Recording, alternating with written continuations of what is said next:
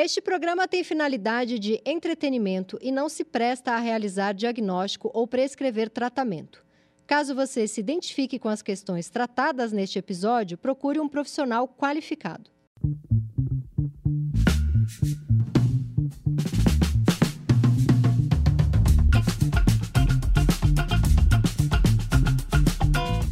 Olá, bem-vindos ao videocast Desculpa o Transtorno. Todo mundo tem uma mania, uma fobia, uma ansiedade, se não uma, várias. Se você não se considera um ansioso, você só anda tão estupidamente tenso e ocupado, portanto muito ansioso, que acabou sem tempo para perceber que esses piripaques todos que sente são o quê? Exato, ansiedade. Quantas pessoas você conhece que têm transtornos de personalidade, alimentares, de humor, Quantas pessoas usam a palavra transtorno de maneira errada, como eu provavelmente fiz agora, e viram os tarados por síndromes, inventando doenças psíquicas para qualquer rinite? Se todo mundo é louco, ninguém é louco?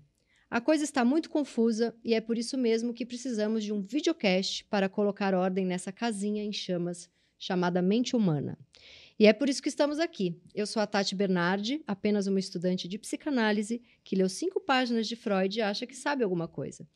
E à minha frente temos ele, sim, o maior de todos, o meu professor, mestre, analista e amigo, Christian Dunker.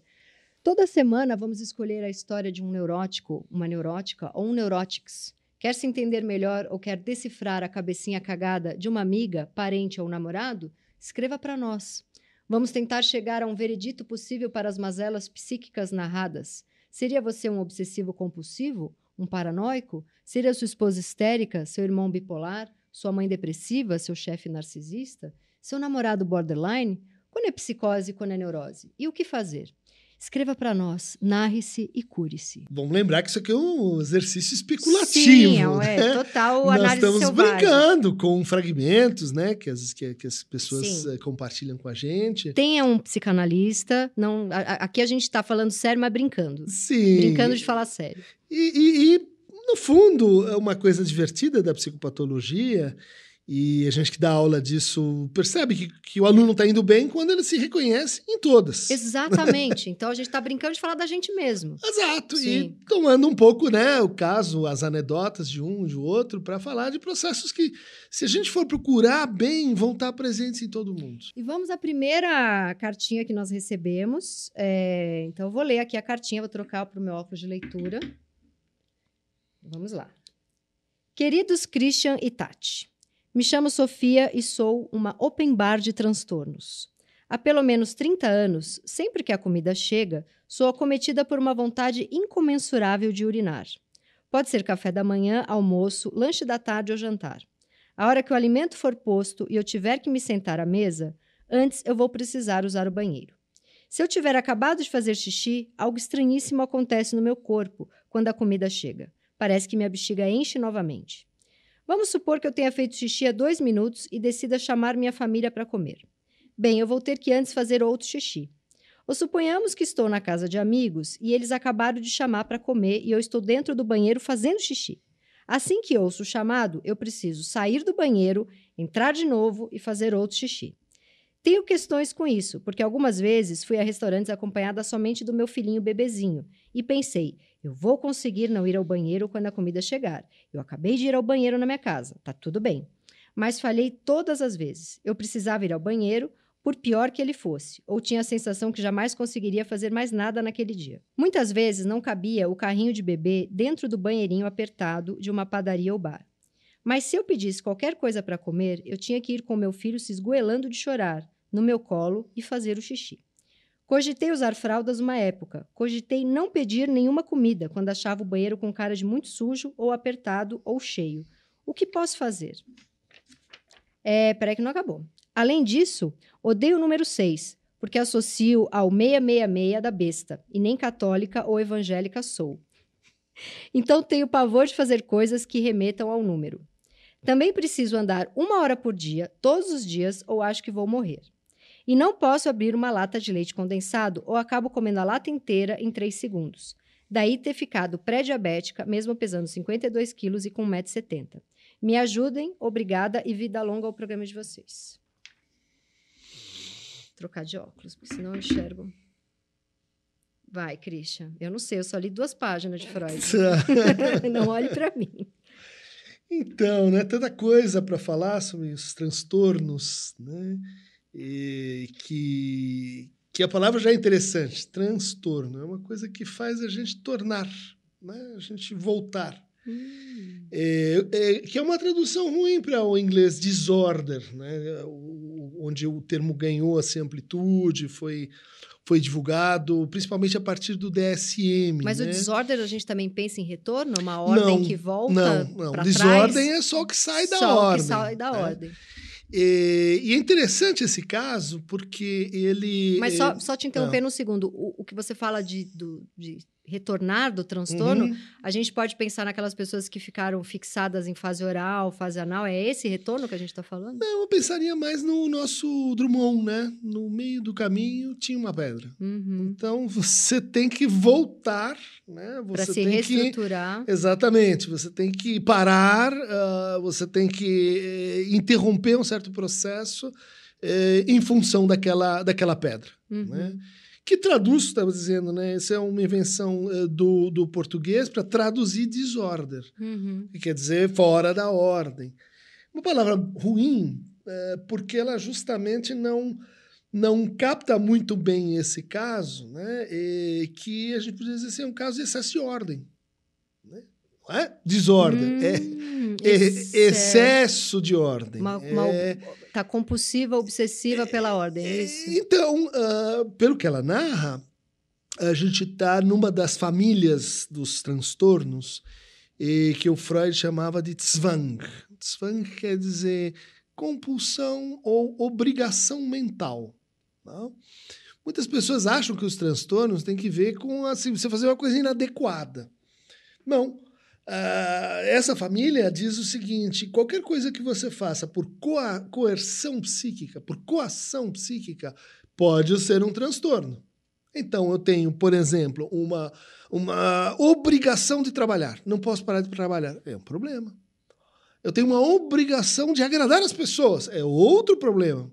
Veja, não é o comportamento. Agradar as pessoas e trabalhar é ótimo. Faz parte, vamos dizer assim. Mas se eu não fizer o tempo inteiro, eu sou castigada pelo meu pensamento. É, exato. Tem naquela, naquela voz né, interna, é, esse backstage do que a gente está fazendo, esse tem o quê? Uhum. Né? Que é o que ela narra aqui desse. A hora que eu vou comer, eu tenho que fazer xixi. Né? E, bom, uh, vamos, você vamos lembrar. Que, você acha ah. que ela tem um transtorno? Você acha que tem uma misturinha com alguma coisa de transtorno alimentar aí? Porque é muito associado a comer, né? Então, sim, né? E está associada com o comer, e, e vamos lembrar que o, o comer é um, é um tipo de prazer. Sim. Né? Ela dá uma castigadinha antes de ter prazer. É, ou um desvio.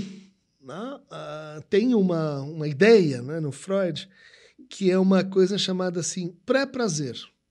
Os prazeres eles se encadeiam, são como um, um, trem com vários vagões e tem uma locomotiva e eles estão uma coisa leva a outra, uhum. do tipo o prazer de olhar leva ao prazer de tocar, que pode levar ao prazer de beijar, que bom você pode imaginar o resto uhum. uh, desse trem. Então um prazer tem que estar assim preparando o outro, encadeado com o outro. E eventualmente você tem uma pedra no meio do caminho. Gente, é o entre xixi. um e outro. Eu não posso pensar numa pessoa que está é, prorrogando, quase como uma coisa meio controladora, de eu controlo a hora que eu vou ter prazer, então eu, eu, eu própria ponho uma pedra ali. É, um sintoma, no fundo, é uma variante é, que que aparece de forma mitigada em todos nós, parece sem valor de obrigação, mas que está lá. Uh, quantos de nós não têm assim condições mentais desse tipo? Uhum. Antes de sair de casa, tem que fazer X. Antes de fazer aquilo, eu sempre faço Y. Para mim, é, é, minha esposa brinca, porque eu tenho que escovar o dente e depois tem que ser o pente, o, o, o pentear o cabelo, não pode ser o contrário. Uhum. Bom, o que, que me importa isso na vida? Muito pouco, mas é uma coerção. Né? O que está acontecendo aqui é que a gente tem uma coerção meio diferente, meio inédita, meio assim. O que, que acontece? Isso deve ter uma história entre uh, o prazer de comer e o prazer de fazer xixi. Porque aí nós temos um segundo prazer que a gente deve distinguir do prazer genital. Né? Alguns autores até falam em pulsão uretral.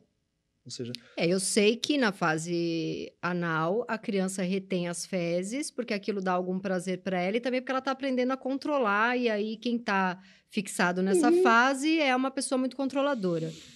Mas é, tá, tá urina.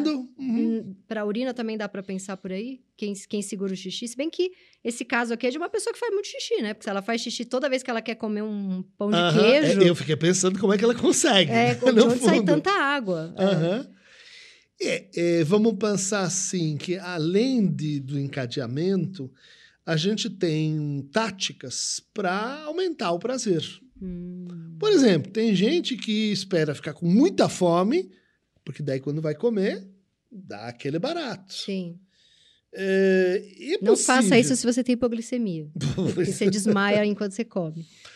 Ah, ou tem gente que assim adora prolongar a relação sexual porque daí o orgasmo fica mais assim intenso porque uhum. você adia. Sim. Então a gente tem o pré-prazer e a gente tem o adiamento do prazer como parte, como estratégia para aumentar Mas o tesão. Mas eu não sei se eu entendi totalmente o pré-prazer. Hum. Como que é o pré-prazer nesse caso? O pré-prazer é aquilo que, bom, uh, te inicia uma curva de libido, né?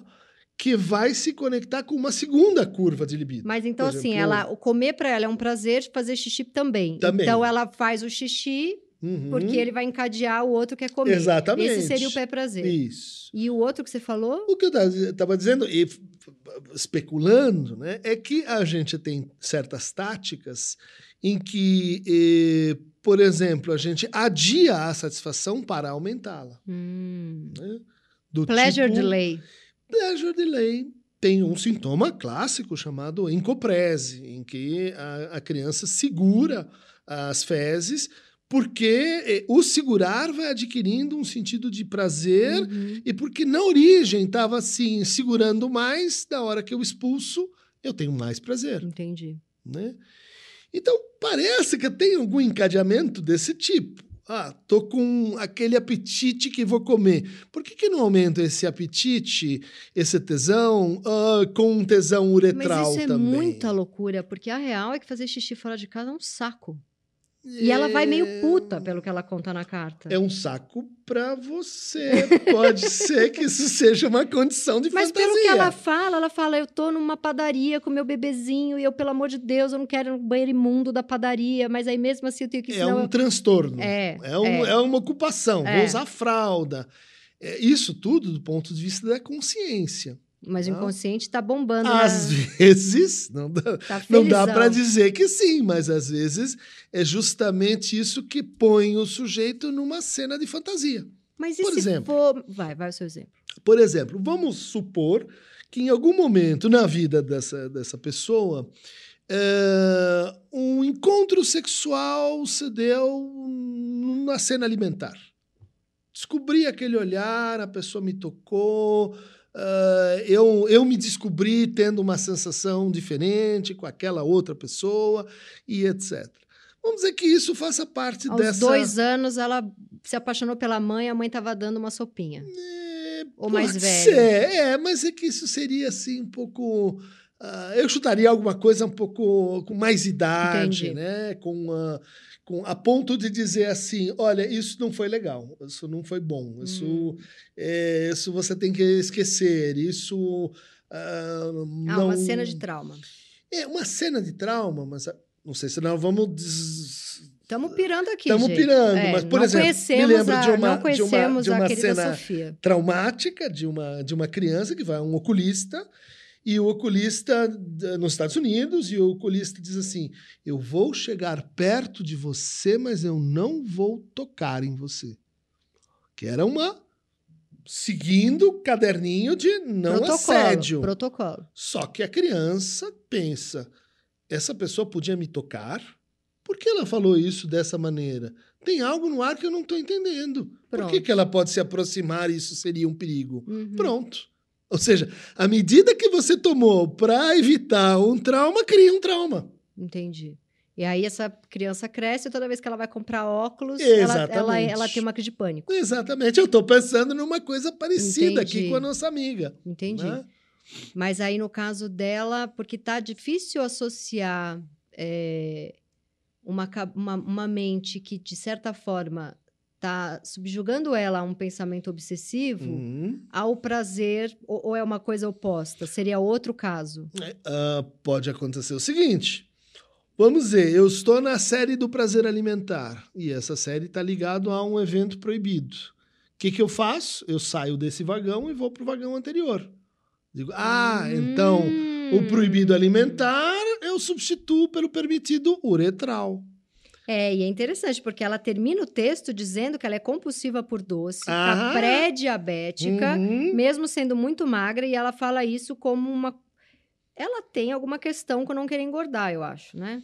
Ou com comer. Ou com comer. Comer, né? Abrir a lata e, e, e, e, veja que aparece essa coerção, abrir a lata e ter que ir até o fim. Ter que ir até o fim. Estou coagida a ir até o fim. Será que ela não está tão feliz para atacar a comida que ela coloca um xixi ali para mostrar para ela que ela consegue se controlar e não atacar a comida loucamente? Ah, agora você tem uma ideia alternativa. Pode ser, sim. É razoável que isso acontecesse. Ou que ela está é, se maltratando um pouquinho porque, na verdade, ela não queria ter pedido um mega sanduichão na padaria, então ela se obriga a ir num banheiro sujo da padaria. Hum para pagar o, o, o, pedágio dela ter pedido o sanduichão? Pode ser. Você vai comer o sanduichão, mas eu vou te dar uma castigadinha. Oh, estou dele. me sentindo eh, permanentemente acima do peso. Ah, isso é um problema, não sou gostada pelo outro porque estou acima do peso. Então, chegar em um lugar e comer se torna um risco psíquico. Sim. Como é que eu me defendo desse risco psíquico?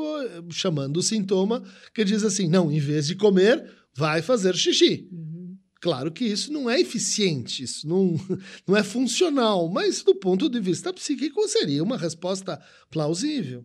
Né? É, porque eu estou pensando muito num caso de uma amiga minha que uma vez comentou comigo que estava tão nervosa para uma reunião que ela ia fazer fora do país, que ela tinha que pegar um avião e fazer a reunião fora, que ela entrou num processo de que ela ia fazer xixi nas calças no avião, ela ia fazer xixi nas calças na reunião, ela ia fazer xixi nas calças no chegando no hotel com as pessoas da empresa e que ela entrou num desespero com a coisa de que o xixi ia vazar. Uhum. E eu tô pensando nesse caso aqui como uma, uma menina dizendo, essa Sofia, dizendo que se ela não fosse fazer o xixi, por mais podre que fosse o banheiro, por menor, por mais difícil, difícil acesso, eu acho que ela tem a impressão que, porque ela diz, aí eu não, se eu não parasse para fazer o xixi, eu não conseguiria fazer mais nada. Então, primeiro tem uma coisa da, dessa, dessa ordem, né, que tem na uhum. cabeça dela tipo, vai paralisar se ela não obedecer, mas eu também fiquei pensando se não tem uma coisa de que se ela não fizer xixi naquele momento, ela tem medo de fazer xixi nas calças enquanto ela come no restaurante, sabe? Pode ser. Freud dizia assim, todo sintoma, ele tá ligado a várias fantasias.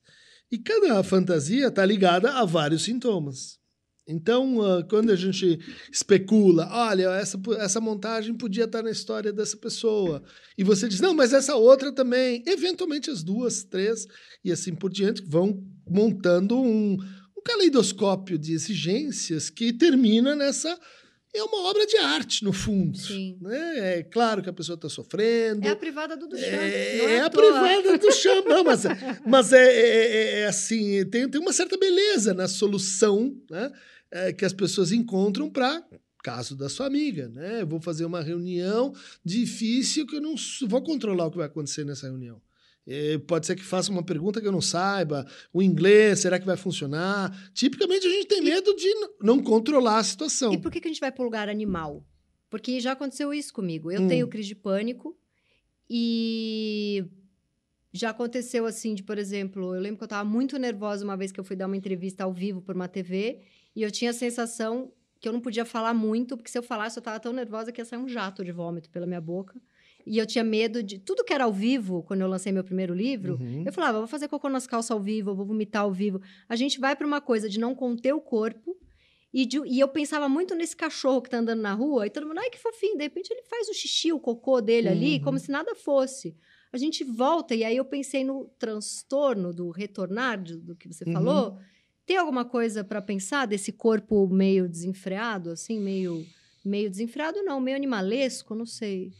É, é, um pouco porque a gente associa os animais com a, a, aqueles seres que não adquiriram certos controles de social, gene. social skills. Exatamente, que a gente, que a gente tem. Né? Sim.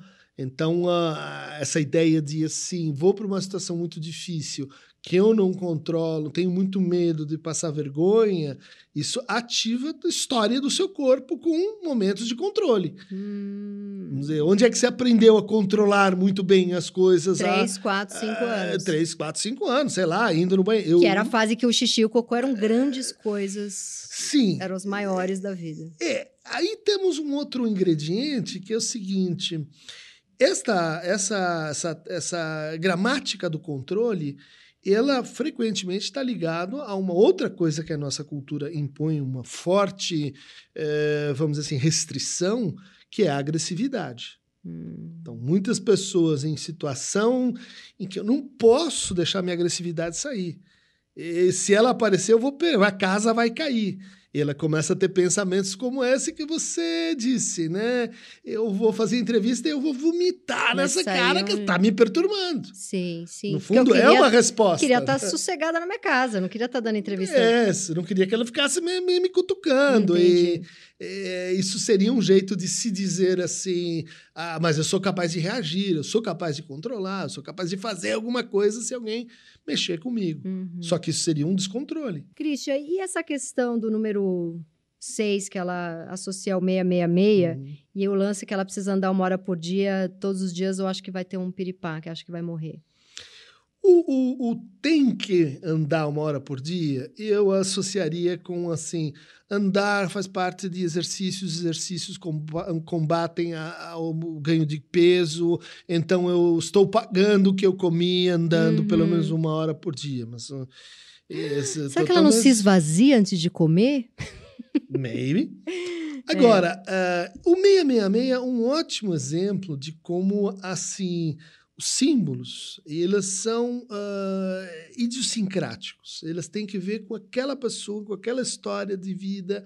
Portanto, se alguém me disser, ah, eu sonhei com a, a água, eu não vou estar em condição de dizer nada se a pessoa não associar, não, Sim. não contar o que, que é a água para aquela pessoa. né?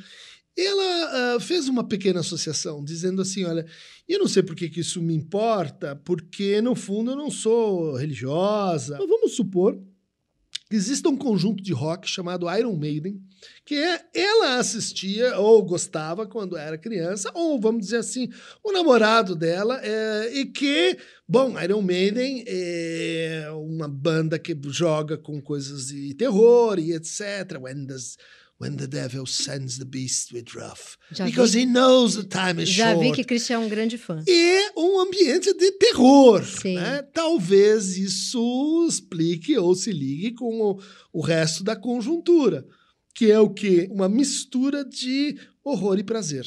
Hum. É o que a gente tem, por exemplo, em Iron Maiden. Mas pode ser porque a tia dela morava na casa 66 e o tio foi embora e morou no apartamento número 6. Pode ser porque o número 6 é o 9 invertido e o 6 e o 9. Bom, deixa isso para lá. Ah, enfim, as, as combinatórias de elementos simbólicos, elas são ah, Infinitas. é, infinitas e, e- e certamente um bom clínico ia se perguntar o que que esse 666 tem que ver com o open ah, bar que ela disse no começo eu sou um open bar de... É, o open bar, eu pensei, um open bar de transtornos, eu pensei, open bar tem muito líquido, né? E ela tá o tempo inteiro se tirando o líquido do corpo. Bom esse tipo de ligação Uhum. né? uma vez que verificada pelo paciente, uma vez que ah, bom, consentida pelo próprio paciente, vai transformando essa mensagem coercitiva, irracional, sem sentido, em algo que, no fundo, tem uma lógica, e uma vez que a gente se reapropria dessa lógica, a gente começa a prescindir né, dessa obrigação, a prescindir desse sintoma. E o que, que ela pode fazer? Porque ela termina dizendo o que posso fazer. Bom, primeiro tem um psicanalista, a gente está aqui só. Procure um psicanalista. Procure um psicanalista. narre seu sofrimento, investigue as questões aí que a gente está está levantando. Uh, cuide de si, né? Sim. a gente não, uh, não gosta de passar, vamos dizer assim, recomendações do tipo uh, ande meio, meio, quarteirão em vez de um quarteirão inteiro, uh, comece, uh, vamos dizer assim, fazendo xixi antes de sair de casa, ou mentaliza que daquela vez você não vai fazer xixi, porque isso são técnicas disciplinares. Algumas Sim. delas funcionam, né? Mas funcionam sem que a gente saiba. A angústia vai aparecer é, em outro lugar. Não, para que, que serve esse sintoma? Sim, né? Esse sim, sintoma sim. a melhor coisa que essa pessoa conseguiu fazer consigo mesma. Sim. Tem que respeitar no começo. Esse sintoma, na verdade, ele só aparece porque ele está maquiando uma coisa que seria uma angústia terrível para o ego, né?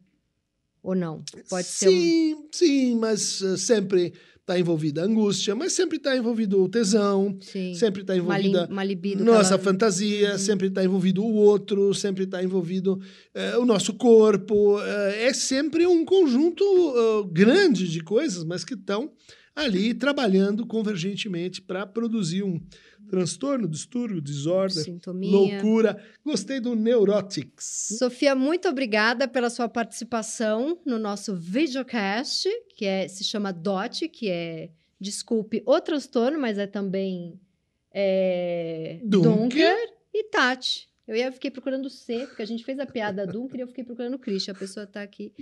E assim, a gente espera que você melhore, que você leve. Aí eu até comentei, né, que é, seria bom ela levar um alquinho gel já para não ficar com nojinho de banheiro de padaria, o Christian falou, mas ela não falou que tem nojo. Aí já sou eu me misturando com o transtorno da querida Sofia. E até o próximo programa.